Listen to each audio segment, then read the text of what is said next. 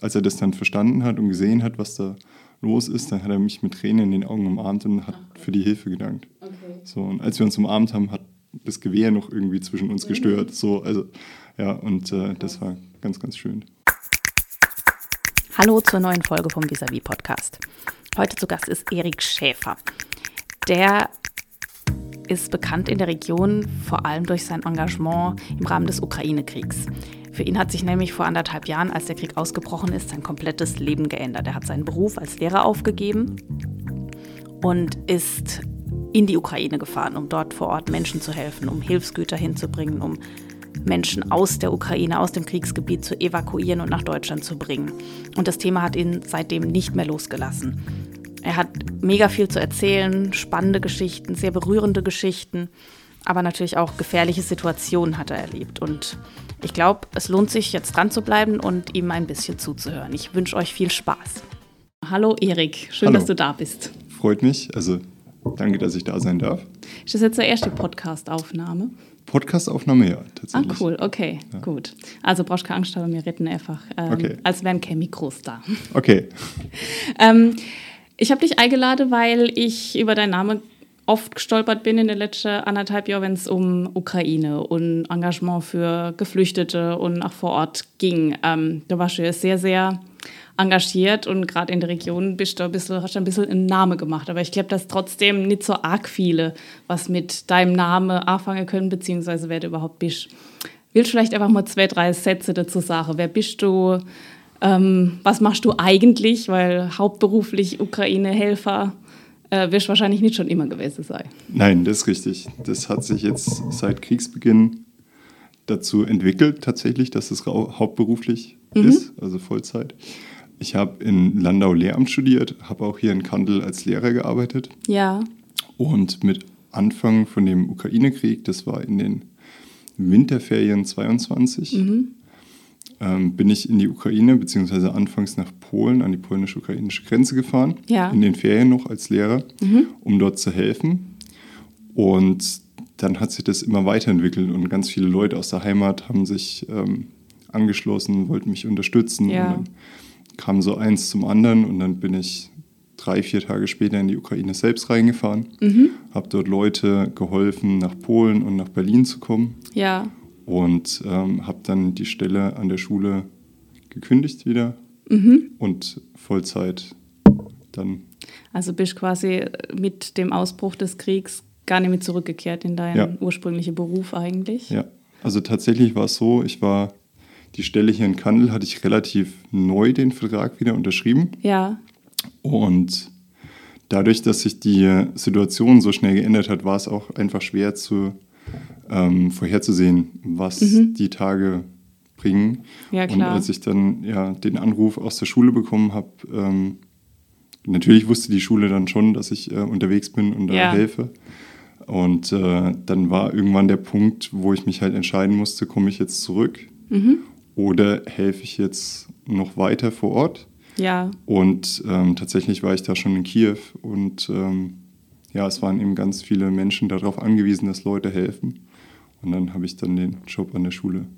Das heißt, du hast auch gar nicht lang überlegen müssen, wie du dich entscheidest, sondern es war eigentlich. Das war eigentlich relativ klar. naheliegend. Ja. Okay. Ja. Aber jetzt, wie kommt man denn überhaupt auf die Idee, so spontan bei sowas zu helfen und sich ins Auto zu setzen und sofort loszufahren? Ich meine, klar, der Tag, ich meine, an den erinnern sich wahrscheinlich die meisten noch, hat uns alle irgendwie geschockt, aber so diesen Schritt dann zu gehen, das trauen sich ja dann doch die wenigsten.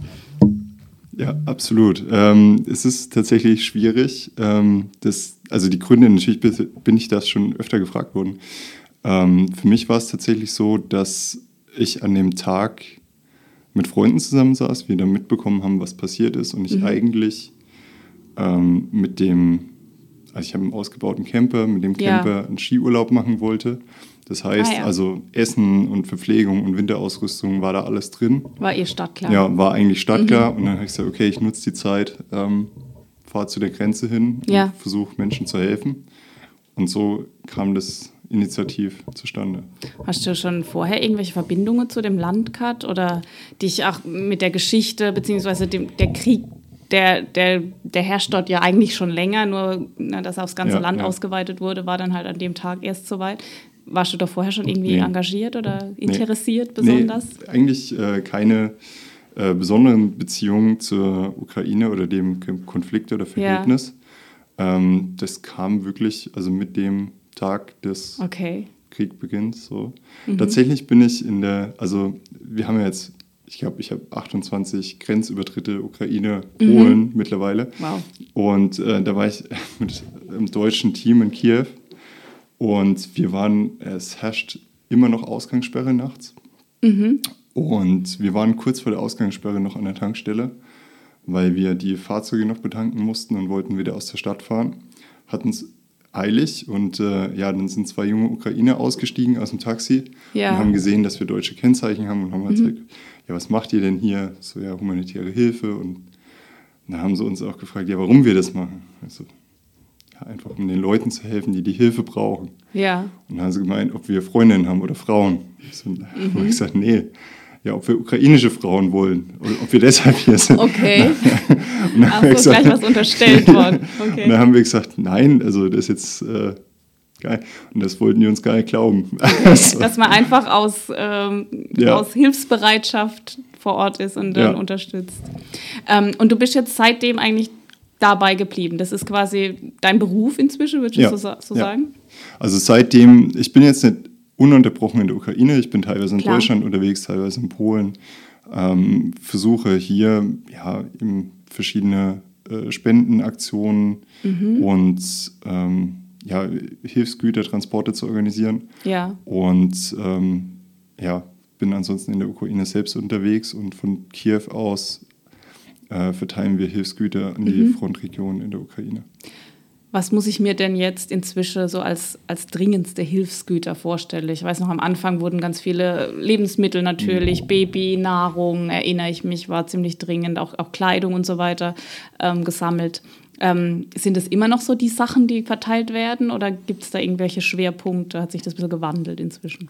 Also es kommt natürlich ganz konkret auf die Situation an. Jetzt hatten wir ja in Herson mit der Flutkatastrophe Ja. und dem Hochwasser eine ganz spezielle Situation. Da haben wir ähm, relativ schnell reagieren können. Also am 7.6., einen Tag später, konnte von uns ein LKW von Kiew aus nach Herson fahren. Und da haben wir dann halt auch speziell für die Situation dann Boote und Hochwasserausrüstung gekauft in Kiew. Ja.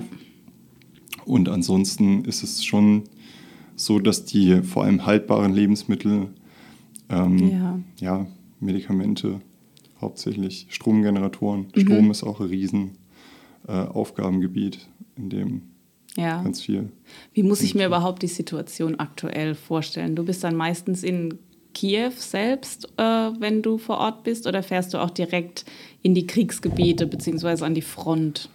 Ähm, ja, also Kiew ist quasi unser Zentrallager. Da Mhm. kommen Spenden an, die wir von Deutschland aus, Norwegen, USA ähm, in die Ukraine schicken. Mhm. Und von dort aus arbeiten wir mit einer ukrainischen Hilfsorganisation zusammen. Ja, Und von dort aus fahre ich auch mit dem Team dann zu den verschiedenen Stellen, wo wir die Hilfsgüter und Care-Pakete oder Generatoren hinbringen. ja, Und ähm, das ist schon eigentlich alle Gebiete, wo da angefahren werden, sind entweder an der Front oder befreites Gebiet, wo halt der Bedarf besonders hoch ist. ja, klar. Wie, wie muss ich mir das vorstellen? Wie, wie, ja, wie leben die Menschen dort jetzt in so, einem, in so einer befreiten Stadt zum Beispiel? Ähm, ja, also so von Deutschland aus ist das ganz schwer, sich überhaupt Ja. mal vorstellen. Und, und hattest du ein Bild, bevor du das erste Mal dort warst? Ähm, bevor ich das erste Mal da war, nee, überhaupt Nee. nicht. Auch die ersten Tage vom Krieg sind nochmal komplett anders zu dem, wie es heute ist. Ja. Also mittlerweile ist da gewisse Normalität eingekehrt. Und ähm, man muss schon ganz stark unterscheiden zwischen der Ukraine, die jetzt nicht direkt im Frontgebiet ist. Ja. Ähm, da haben sich die Leute auch damit eigentlich ähm, arrangiert, wie die Lage ist. Und direkt an der Front ist das Bild auch nochmal anders. Wir waren Ja, jetzt in, in Herson im März, wo ich dabei war. Ja, Und da war es so in einem Dorf mit eigentlich 3000 Einwohnern, sind ungefähr 1000 Menschen zurückgeblieben. okay. Und wir haben dort Care-Pakete über vier, fünf Tage verteilt. Und die Menschen, die dort geblieben sind, das sind hauptsächlich ältere Menschen, die sonst keine Beziehung irgendwie ins Ausland oder zu großen Ja. Städten hatten, ihr Haus da gebaut haben vor 60 Jahren, da drin leben und da auch keine Alternative drin sehen, wegzugehen. Denen es auch schwerer fällt, einfach das Ja. alles zurückzulassen. Ja, klar. Ja. Und äh, ja, also junge Menschen waren da eigentlich gar nicht mehr dabei. Ist man denn die ganze Zeit dann auch so in Alarmbereitschaft und, und hat ein Gefühl von Gefahr auch um sich rum? Oder ist es halt ein zerstörtes, äh, ein bisschen verlassenes Gebiet, aber man gewöhnt sich irgendwie dran? Wie, Das ist schwer. Also es kommt tatsächlich auch darauf an, wo genau man Ja. dort ist. Ähm, in Herson, als wir im März da waren, da waren tatsächlich über die drei, vier Tage ständig ähm, Raketen- und Artillerieeinschläge zu hören. Und ähm, alle Häuser und auch die Häuser, die noch bewohnt sind, sind abgedunkelt, also mit Vorhängen. Und ähm, da war es schon so, dass wir nachts auch immer wieder aufgewacht sind von Explosionen, Okay, die krass. teilweise so nah waren, dass das Fahrzeug gewackelt hat. Also oh, okay. das war schon ähm, ja, ein Gefühl von, ja, aber man kann halt auch nichts konkret machen. Ne? Ja, das, ist wollte ich jetzt gerade. Was macht man denn in dem? Ja. Dann wacht man auf, ist man dann, äh, hat man dann schon irgendwie den Rucksack unterm Arm und die, die, weiß nicht, ist fertig angezogen, dass man im Notfall sofort los kann oder nimmt man es halt hin und weiß, ich kann jetzt eh nichts dran ändern. Ja, das ist tatsächlich so, weil man, also man guckt natürlich, wo sind die ähm, Einschläge oder was passiert da, einfach Ja, aufmerksam. Tatsächlich kann man in dem Moment aber gar nicht viel machen. okay.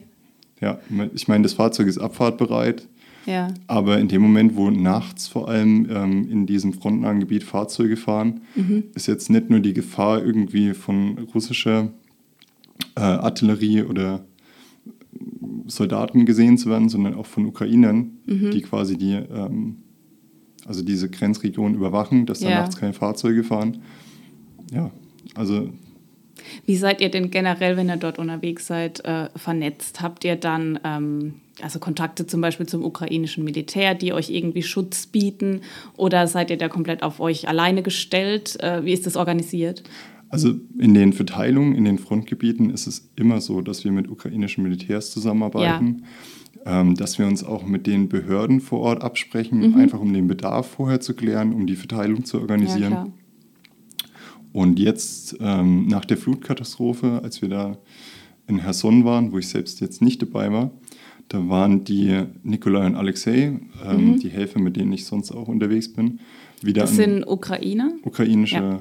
Freiwillige, die da mit verteilen, Ja. ähm, die eigentlich aus Kiew sind Ja. und ja, von Kiew aus auch immer mit verteilen. Und äh, die waren jetzt nochmal an denselben Ort in Herson und tatsächlich sind die kurz nachdem sie angekommen sind, von Artillerie beschossen worden, von Okay. russischer Artillerie.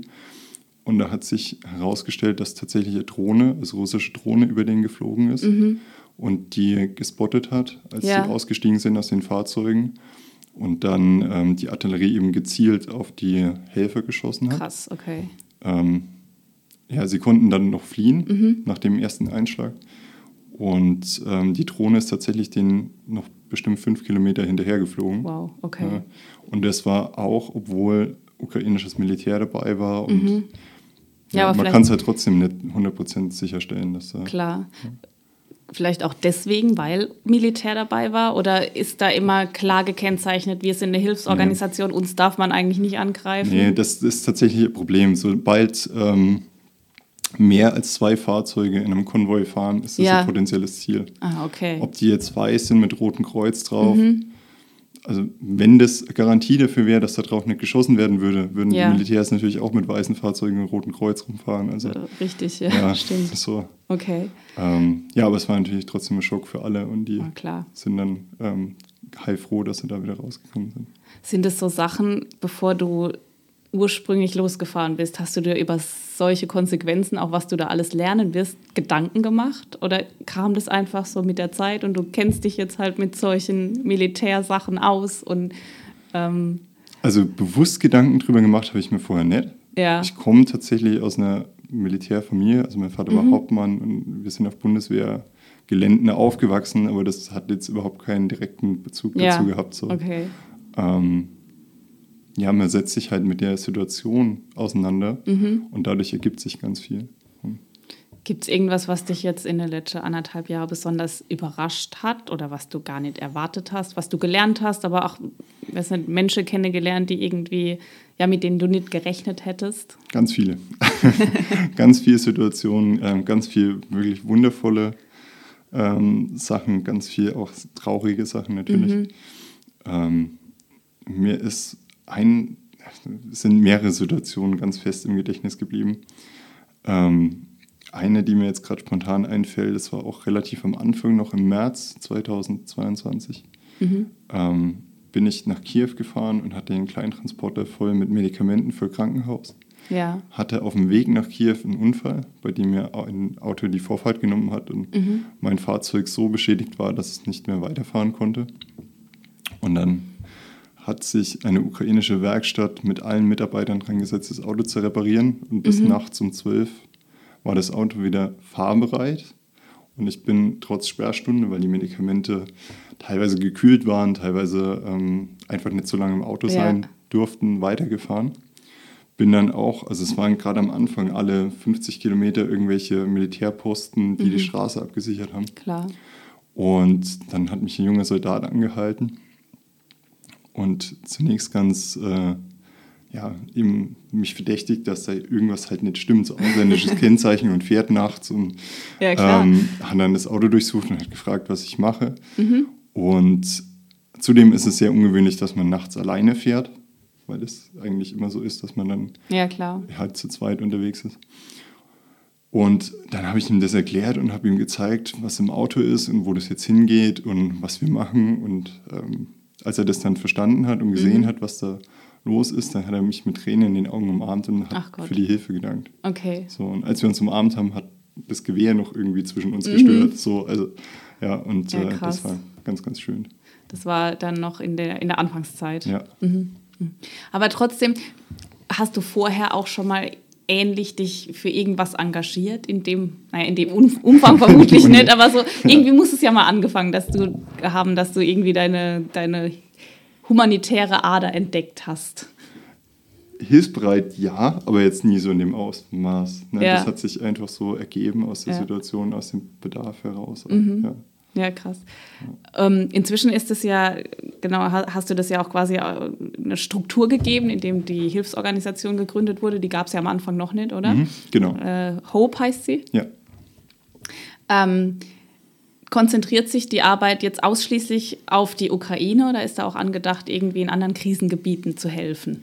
Tatsächlich ist es mit den Hilfsorganisationen, gerade was wir in Deutschland haben, so, dass wir relativ gut vernetzt sind untereinander. Also es weiß Ja. jeder, wo der andere ist und was der gerade macht und Mhm. wo welche Hilfsgüter vielleicht von großen Firmen ähm, Ja. zur Verfügung stehen und eben auch, wie die Bedarfe sind. Also da wird ähm, einfach abgeklärt, wie ist jetzt der Bedarf in der Ukraine oder Ja. Türkei mit dem Erdbeben zum Beispiel. Mhm. Und dann ist es so, wenn wir jetzt ähm, größere Mengen von, von Hilfsgütern haben, die jetzt in der Ukraine weniger akut gebraucht werden, dafür in der Türkei, dann wird es bedarfsgerecht Okay. umgeleitet. Also es ist für uns natürlich so der, der Fokus oder wo wir das beste Netzwerk haben, die Ukraine. Ja, Ähm, aber in dem engen Kontakt mit den anderen Hilfsorganisationen, ähm, ja, je nach Ja. Bedarf, dann. Also es sind auch große Konvois, die dann in die Türkei und auch nach Syrien gegangen sind. also ihr seid auch, äh, wenn ich das jetzt so auch richtig raushöre, europaweit eigentlich auch vernetzt und arbeitet Ja. da mit äh, allen möglichen Institutionen und auch anderen Organisationen zusammen. Habe Ja. ich das richtig verstanden? Ja, tatsächlich sogar mittlerweile weltweit. Weltweit, man, ähm, wir haben große Spende aus Amerika, Ah ja, okay. durch die ähm, ich eigentlich über die ukrainische Hilfsorganisation Mhm. Aus Kharkiv ähm, in Kontakt gekommen bin. Und für die ist es halt super, Ansprechpartner in Europa und Polen zu haben, um Ja, die. Logistik zu organisieren. Ja. Ist es denn ähm, irgendwie schwierig gewesen, am Anfang sich da einen Namen zu machen und zu sagen, äh, uns gibt's jetzt, äh, wir sind ganz neu, äh, hallo Rotes Kreuz, äh, arbeitet bitte mit uns zusammen? Oh, äh, hm. ähm, nein, also tatsächlich gibt es mehr Arbeit, als ich ähm, überhaupt machen könnte. Okay. Ähm, also das ist gut tatsächlich. Ja, Ähm, Kooperation mit Roten Kreuz andere Baustelle. Okay. Ähm, War jetzt auch nur ein Beispiel. ja, nee, wir hatten es tatsächlich, ähm, dass vom Roten Kreuz ähm, Evakuierungen geplant waren in der Ukraine. Ja. Währenddessen wir auch vor Ort waren Okay. und ich dann in Deutschland beim Roten Kreuz angerufen habe, weil dieser Konvoi festgesteckt hat vom Roten Kreuz. Mhm. Und wir halt Routen hatten, wo der hätte fahren können. Und das ah ja, okay. Ihr halt- hättet also helfen ja, können. Mhm. Und leider ist halt die Bürokratiekette bei so großen Organisationen immer ein bisschen länger. Ja, Und äh, ja, das macht es dann manchmal schwierig. okay. Aber man kennt sich inzwischen gegenseitig Ja, und, und ja. äh, hält auch Kontakt in, bei Bedarf. Ja. Okay. Wie groß ist denn eure Organisation? Also gibt, habt ihr sowas wie feste Mitarbeiter? Wie muss ich mir das vorstellen? Äh, feste Mitarbeiter, also alles auf freiwilliger Basis. Okay. So, es sind immer vier bis fünf Leute, Ja. die sich äh, mit verschiedenen Aufgaben mit engagieren. In der Ukraine selbst haben wir vier, fünf ähm, festangestellte Freiwillige, die Ja. für Lager und Verteilung zuständig sind. Und ja, das ist eigentlich Und wo kommen hauptsächlich die Spenden her? Sind es mehr Unternehmen? Kommt es auch mal staatlich irgendwie? Oder halt doch kleinere Beträge von Privatleuten? Mm, Also man muss ein bisschen unterscheiden zwischen den Spenden, die jetzt als Sachspenden Ja. in die Ukraine gehen. Da ist es tatsächlich so, dass wir ähm, von großen Unternehmen oder über die German Food Bridge, das ist Mhm. ähm, ja quasi auch eine Sammelstelle, wo quasi große Discounter und, Ah ja. und andere Firmen Sachen zur Verfügung stellen können, Mhm.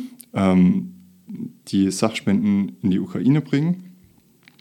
Und wir sind hauptsächlich dann für die Logistik und für Teilung zuständig. Ja. Das heißt, also wir kaufen gar nicht konkret Hilfsgüter zu, Ja. sondern kriegen die angeboten von zum Beispiel HelloFresh ähm, oder anderen großen Firmen Mhm. Ja. und organisieren dann die, den Transport. Dass und die auch ankommen, wo sie Genau. gebraucht werden. Mhm. und also dafür werden im Prinzip die Spendengelder eingesetzt. Also für den Transport von den Mhm. Verstehe. Hilfsgütern. Also gar nicht für die Hilfsgüter Genau. selbst, sondern für die, klar, die Logistik kostet Ja. natürlich auch Geld, logisch. Ja. Habt ihr dann eigene LKWs oder sind es, werden die gemietet? Für die ähm, Logistik, die aus Europa in die Ukraine kommt, Ja. ähm, werden die quasi von Speditionen angemietet. Ah. Ähm, in der Ukraine selbst haben wir einen LKW und Kleintransporter, mit denen wir Sachen verteilen. Mhm. Wann bist du das nächste Mal dort? Weißt du es schon? Ja, übermorgen. Oh, okay. Also übermorgen fahre ich ähm, Richtung Kiew zunächst ja. Und dann von Kiew aus nach ähm, Saporica, wo Mhm. das Atomkraftwerk ist. Das ist auch am Stausee, oder? Ein bisschen nördlich. Von, Ja. Also Nikopol, äh, Saporica, das Okay. ist alles quasi an dem äh, Dnipro, der quasi die Fronten trennt voneinander. Ja. Und da fährt ähm, ein deutsches Team hin, um mobile, äh, mobile Bäckerei, mobiles Ärztezentrum Mhm. oder Ambulanz äh, einzurichten und Ja. Ukrainer an den Geräten einzulernen. Und die haben Okay. um Unterstützung gebeten. Und dann, genau. Wenn du sagst deutsches Team, von wem aus wird das dann organisiert? Mm, Die Hauptorganisation von dem ist tatsächlich Space Eye aus Regensburg. Ja. Das ist auch eine große Hilfsorganisation Mhm. aus Bayern. Okay. Also auch nichts äh, staatliches oder sowas Nee, oder was ja. irgendwie von Bundeswehr es sind oder alles sowas? Freiwillige. Alles von- freiwillig. Ja. Mhm. Bist du eigentlich auch mit Ukrainern dann hier vor Ort in Kontakt? Ja, also klar. also wir haben auch immer wieder Leute ähm, ja eben nach Deutschland gebracht. Ja, Und, stimmt, klar. ähm, das, so über fünf Ecken bekommen das viele Leute auch mit. Ähm, Ja. Und dann werde ich auch immer mal wieder von Ukraine angesprochen. Mhm. Und, ja, da kommt Und- natürlich schon. Wie ist da so dann die Resonanz auch? Sind die dann auch äh, engagiert und finden das ganz toll? Ja, äh, super und, dankbar. Und la ja, und laden mich immer zum Essen ein und ich habe keine Zeit. Aber es sind ähm, also super dankbar und ähm, ja, ist einfach schön. Hm. Wie, wie ist denn so generell die Stimmung in der Ukraine? Haben die die Hoffnung, dass es bald vorbei ist? Auch die, die hier sind, äh, planen die dann bald wieder zurückzugehen? Oder ist es so ein bisschen, Ja. naja, es ist äh, eher kein Ende in Sicht und wir arrangieren uns jetzt so, wie es ist? Also ganz viele sind ja schon wieder zurückgegangen ähm, Ja. in die Ukraine. Das war ja so, als die ähm, russische Armee aus dem Norden der Ukraine sich zurückgezogen Mhm. hat und sich die Lage stabilisiert hat, sind ja massenweise ähm, Reisebusse und Züge schon wieder zurück, Ja. ähm, ja, zurück nach Kiew gefahren. Und mittlerweile ist die Lage eigentlich so stabil, wenn man das so sagen kann, dass die Leute schon wissen, wo es sicher ist, beziehungsweise Ja. wo es gefährlich ist. Und ähm, da sind schon viele wieder Okay. zurückgereist. Ja. Wie, wie nimmst du das Ganze denn politisch dann wahr? Ich meine, wenn man, wenn man sich äh, so reinhängt in äh, ein Projekt, dann kann man ja die politische Seite nicht ignorieren. Ähm, verfolgst du das dann nochmal anders, als wenn ich das jetzt zu Hause gucke? Ähm, und, und weiß nicht, hast du dann mehr Einblick? Kannst du eher beurteilen, was jetzt zum Beispiel letzte Woche mit äh, der Wagner-Gruppe passiert ist? Äh, oder bist du da genauso schlau wie wir alle? Ja, das Problem ist, ähm, also da gibt es natürlich ganz viele verschiedene Kanäle, in denen man dann ähm, auch in Kontakt kommt, egal Ja. über Telegram oder mit den ukrainischen äh, Militärs oder Helfern oder äh, was auch immer, wo, wo jeder natürlich seine äh, Meinung hat ähm, dazu. Ich glaube, ich bekomme vielleicht ein paar mehr Aspekte mit, aber Ja. da jetzt ein, also dass ich da jetzt ähm, genauere Informationen hätte, würde ich jetzt nicht sagen. Okay. Ähm, man bekommt einfach so ein bisschen mehr von den, die Meinung auch von den Leuten vor Ort mit. Ja. Und wie, wie ist da so die Stimmung? Glauben die, dass, dass das Ganze irgendwie enden kann? Und wenn ja, wie? Also von den Ukrainern selbst, wenn ich mit denen gesprochen habe, ähm, war es immer so, ich meine, ist jetzt auch schon wieder drei, vier Monate her, wo ich Ja. jetzt mal in Kiew war, ähm, dass die absolut hundertprozentig überzeugt sind, dass äh, die Ukraine gewinnen wird Mhm. und ähm, da überhaupt keinen Zweifel dran haben. Aber gewinnen bedeutet dann auch die Gebiete zurückerobern. Ja. Ne? Also Ja. quasi den ganzen Osten. Inklusive Krim. Ja. So. Also wenn man mit den Leuten spricht, ist das die Äh, Vorstellung. Verständlich, Ja. klar, aber ist es auch realistisch? Da bin ich jetzt überfragt. ähm, also das geht tiefer, als wir das, glaube ich, lösen können. Ja. Das Problem ist, dass ja auch die russische Seite, also politisch gesehen, ähm, sich dann nicht damit zufrieden geben wird, äh, mit einem kompletten Verlust da rauszugehen. klar. Und man muss halt einen Kompromiss finden, in dem man zumindest in einem stabilen Zustand leben kann. Ja. Und wir versuchen halt auf humanitärer Ebene Mhm. zu machen, was wir können. Das heißt, finden denn solche politischen Diskussionen überhaupt oft statt oder habt ihr da auch einfach den Fokus komplett auf der humanitären Hilfe und ihr werdet gar nicht als politisch wahrgenommen? Ja, also generell ist es so, dass als Hilfsorganisation oder NGO Ja. wir uns politisch n- überhaupt nicht positionieren. Ja. Natürlich ist es, habe ich auch meine Meinung, wie, wie jeder, Jeder andere. Mensch, genau, Ähm, kann man sich ja nicht von frei machen. Ja, absolut. Ähm, Ja. Ja, aber versuchen, also versuchen an den Punkten zu handeln, wo wir was ändern können. Ja, Und klar. Das ist halt Was ist denn jetzt, wenn ich äh, als Privatperson aus der Pfalz euch irgendwie helfen will?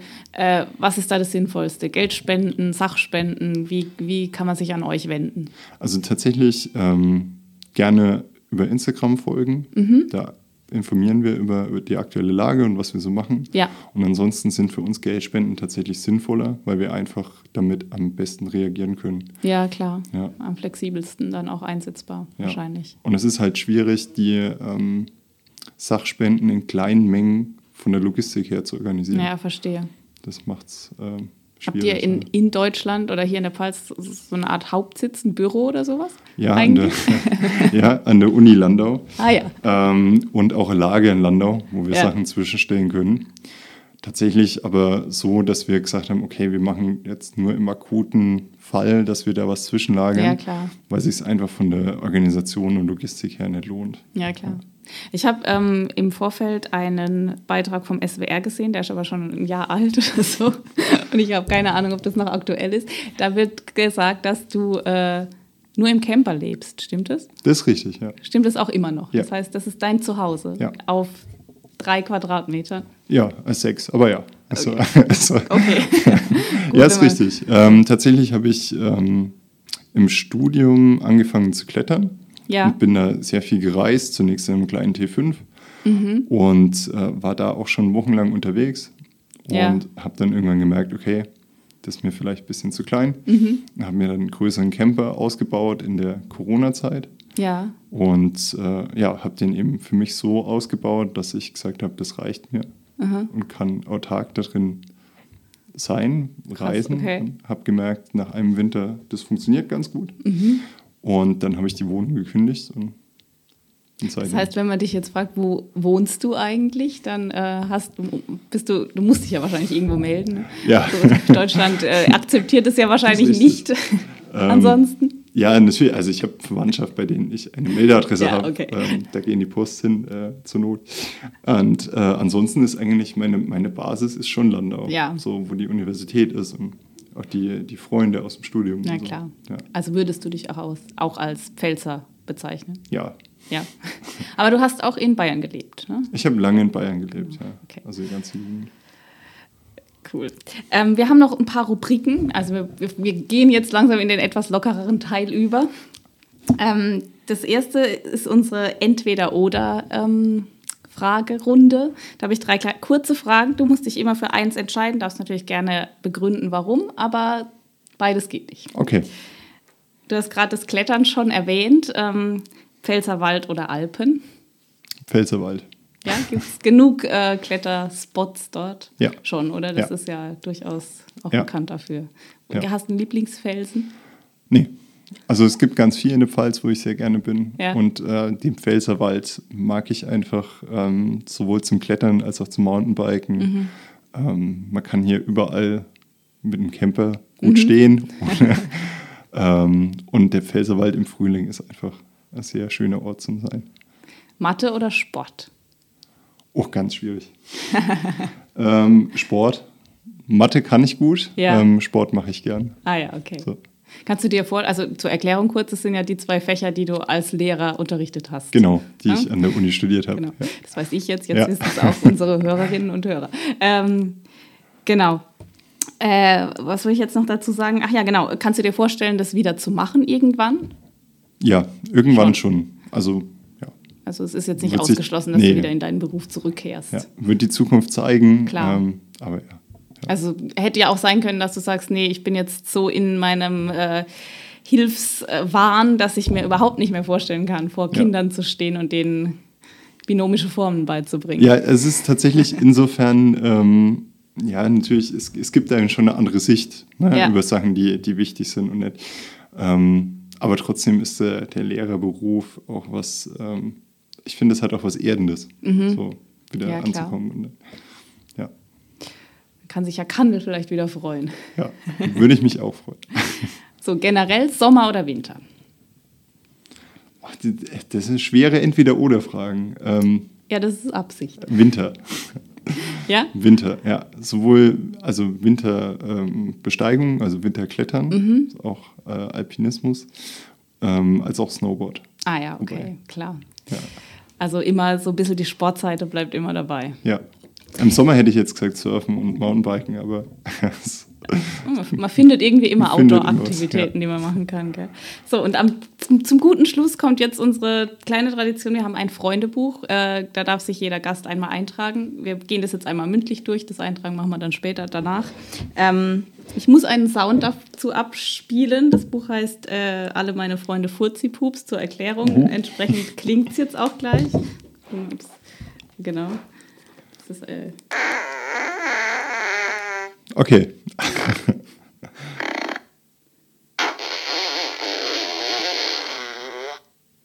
So, Wiedererkennungswert, genau. ähm, das sind ganz klassische Freundebuchfragen, die ich dir jetzt einfach stelle. Ähm, so, ist ja egal, welche Seite, sind ja alle gleich. Ich heiße. Erik Schäfer. Man nennt mich auch. Kein Spitzname. Kein Spitzname, nee. Muss ja nicht. Mein Geburtstag, falls du ihn verraten willst. 14.01.1987. Hier bin ich zu Hause. Ah, das hatten wir gerade. Ja, Landau. Genau. Meine Augenfarbe. Braun. Ja, Ja, braun, cool, hell, braun. Hell, ja, hellbraun. Ähm, meine Haarfarbe. Braun. Tagsüber trifft man mich hier. Wald. Oder in Kiew. Oder, Oder unterwegs. Ja. Genau. So erreichst du mich. Telefonisch oder über Instagram. genau. Ah ja, wie heißt denn euer Kanal? Damit den, den verlinken wir natürlich nachher. Hope e.V. minus official. Okay. Wir, wir schreiben es in die Show Notes, ja. wie man so schön sagt. Darin bin ich super. Ich habe jetzt eine kleine Auswahl. Turnen, Schreien, Tanzen, Grollen, Schlafen und Pupsen. Turnen und Pupsen. Klettern war jetzt leider nicht dabei. Das mache ich gern. Klettern, mhm. Mountainbiken. Also alles, was so draußen stattfindet, vor allem. Ich höre gern. Podcasts und Hörbücher. Hast du einen Lieblingspodcast? Äh, sag mal du als Physiker. also, ah ja, okay. Also, also äh, was Wissenschaftliches. Ja, die meisten Sachen. Ja. Mhm. Mhm. Musik war da, äh, genau, du hast jetzt Hörbücher und Podcasts genannt. Hast du auch ja, Lieblingsmusik? Ja, auf jeden Fall. Also ich höre eigentlich ständig Musik, wenn es mhm. irgendwie äh, möglich ist. Und ja, aber ich würde jetzt nicht unbedingt sagen Lieblingskünstler oder Genre, aber Popmusik entspannt. Mhm. Ja. Die beste Serie? The Big Bang Theory. Ja. Uh, Game of Thrones. So, Klassiker. Ja, macht ja nichts. Ein Lieblingsbuch, hast du es auch? Uh, Wie man Freunde gewinnt, der Carnegie. Ah ja, das kenne ich nicht. Ist es schon älter gut. oder? Nee, gar nicht so. Ich glaube 2018, 19. Okay. So. Richtig gut.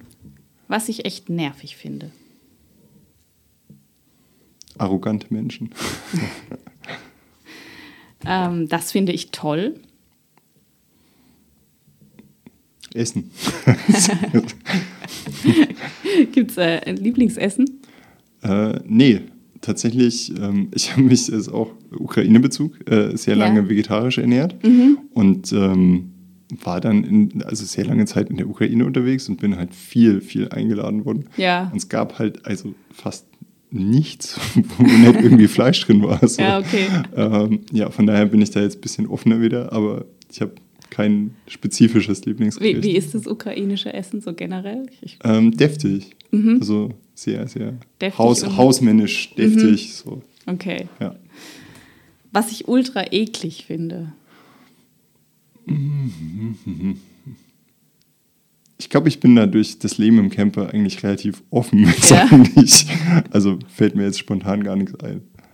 Ja. Also keine Angst vor Spinnen nee. oder, weiß nicht, Schimmelpilzen. Ähm, nee, also. Abgehärtet. Abgehärtet, ja. Das würde ich gern mal machen. Hm, da fallen mir noch ganz viele Reiseziele ein. Oh, also okay. Also wirklich ähm, Kanada, Neuseeland, äh, also ganz viele Orte noch weit Sehen. Weg auch. Ja. Ja. Gibt es eine Lieblingsreise, an die du dich besonders gerne erinnerst? Ja, einige tatsächlich. ähm, Gerade in Nordspanien ja. ähm, als Klettergebiet und zum Surfen. Mhm. Und äh, ja, ganz, ganz viele interessante Klettertouren. Und da gibt es so versteckt in einem kleinen Ort, ich sage jetzt mal La Ermida heißt der, mhm. ähm, einen Fluss und der hat warme Quellen. Ah, okay, das heißt, da das kann man, ja, da kann man nachts um vier kann man da in den Fluss reinsteigen bei 30 Grad und cool. sich wie in der Badewanne entspannen. Okay. Ja, das ist jetzt auch nicht so ein Ziel, was man so normalerweise auf dem Radar nee. hat, Nordspanien irgendwie. Äh, ja. Ich stelle mir da viel schlechtes Wetter vor. Äh, ja, wie, ein bisschen wie Schottland, nur, Na, tatsächlich, nur Spanisch. Tatsächlich, also die Picos de Europa in Nordspanien. Ja, die, die, die sind, sagen mal was. Ja, es sind von der Optik her, wenn wir jetzt Bilder davon sehen würden, ja. würde man das eher zuordnen in Alpen oder Voralpen. Ah ja, okay. Also es ist ähm, wirklich gebirgig mhm. ähm, mit Schluchten. Ja. Und aber gerade eine Stunde von der Küste weg, wo ah, man cool, surfen okay. kann. Und ja, kann man eine Stunde ins Landesinnere fahren und hat dann richtig tolle Wanderklettertouren mit Almen, wo Kühe stehen. Und also, das klingt, klingt nicht schlecht, ja. Sehr ja. schön. Dann sind wir jetzt durch. Ich habe ja, alles, alles gefragt. Vielen Super. Dank, dass du da warst. War sehr, sehr spannend. Ja, vielen Dank für die Einladung. Ja.